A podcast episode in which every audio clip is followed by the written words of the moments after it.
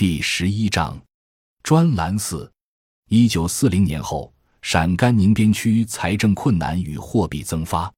陕甘宁边区地处西北黄土高原，虽宜农宜牧，有盐、煤、油、碱、铁及森林、药材等资源，但地广人稀，经济技术落后。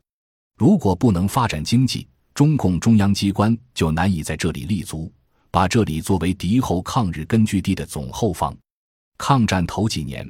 边区财政以国民党政府发给八路军的部分经费和国内外进步人士的财力物力援助作为主要收入来源。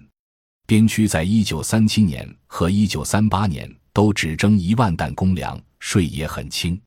一九四零年，国民党政府停发八路军军饷。并阻截国内外给边区的捐助。一九四一年皖南事变后，边区的外援全部断绝，财政经济陷入严重困难中。毛泽东曾说：“最大的一次困难是在一九四零年和一九四一年，国民党的两次反共摩擦都在这一时期。我们曾经弄到几乎没有衣穿，没有油吃，没有纸，没有菜，战士没有鞋袜，工作人员在冬天没有被盖。”在这种情况下，边区政府开始生产自救，同时紧缩开支，增加税收。一九四零年征收公粮是九万担，一九四一年增加到二十万担。征公粮任务太重，引起部分群众不满。那一年，雷公打死了一个县长，老百姓就说：“为什么不打死毛泽东？”一九四零年五月，时任边区银行行长的曹菊如指出。财政应做到自给自足，但现在还是入不敷出，每月需要十七万元，尚差四万多元。十一月又说财政今天遇到了一个严重的难关，银行放款成为政府解决财政空缺的重要方式。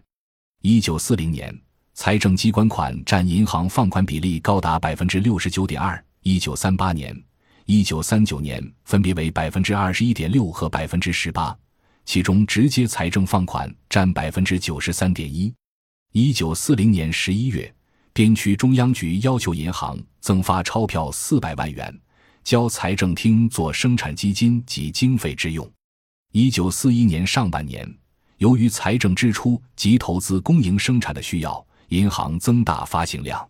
一九四一年三月至六月，边币发行月平均递增率为百分之三十一点九，仅三月下半月。递增率达百分之七十一点一，四月为百分之三十七点一，五月为百分之二十七点二，六月为百分之十八点三。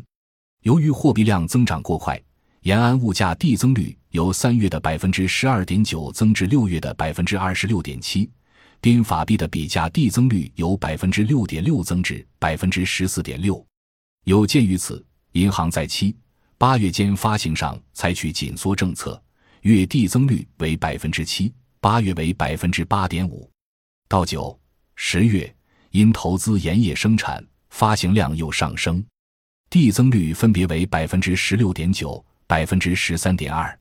十二月因抢购物资进行农贷及财政周转，发行递增率由十一月的百分之四点五变为百分之十三点九。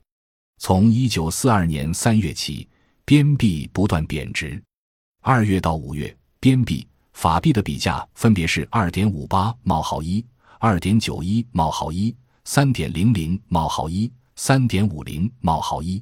资料来源：金冲集，陈群主编，《陈云传》上，中央文献出版社二零零五年版，第三百五十一杠四百零一页。耿磊、朱理治与一百九十四至一九四二年陕甘宁边区银行史学月刊二零一五年第六期。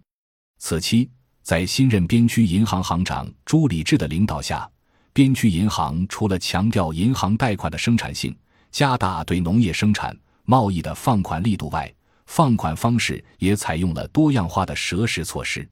一九四二年，银行决定农业放款采取实物贷款办法，工业放款采取订货办法，将来以货还本。商业放款除小型贷救济性质贷款外，亦采取订货办法，以农贷为例，银行以蛇食方式发放耕牛、农具等贷款，即按市价将贷款折成实物、粮食或棉花、放出、农民收获后交还等价实物。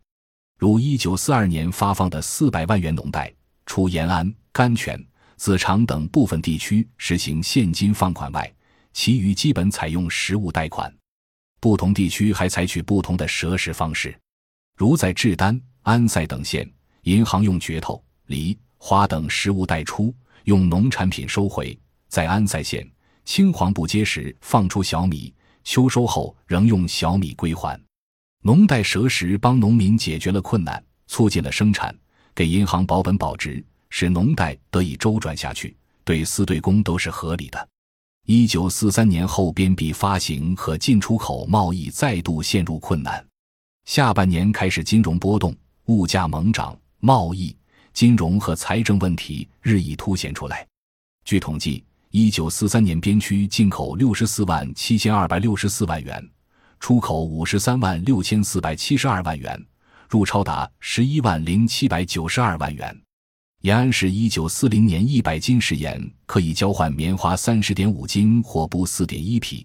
但到一九四四年同量的食盐却只能交换棉花七点五斤或布一点四匹。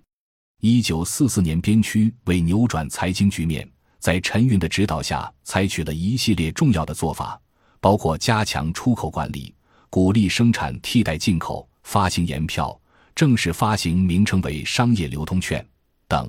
这些后来都成为我国从促进物资流通和增加生产两方面治理通胀的经验依据。见专栏五。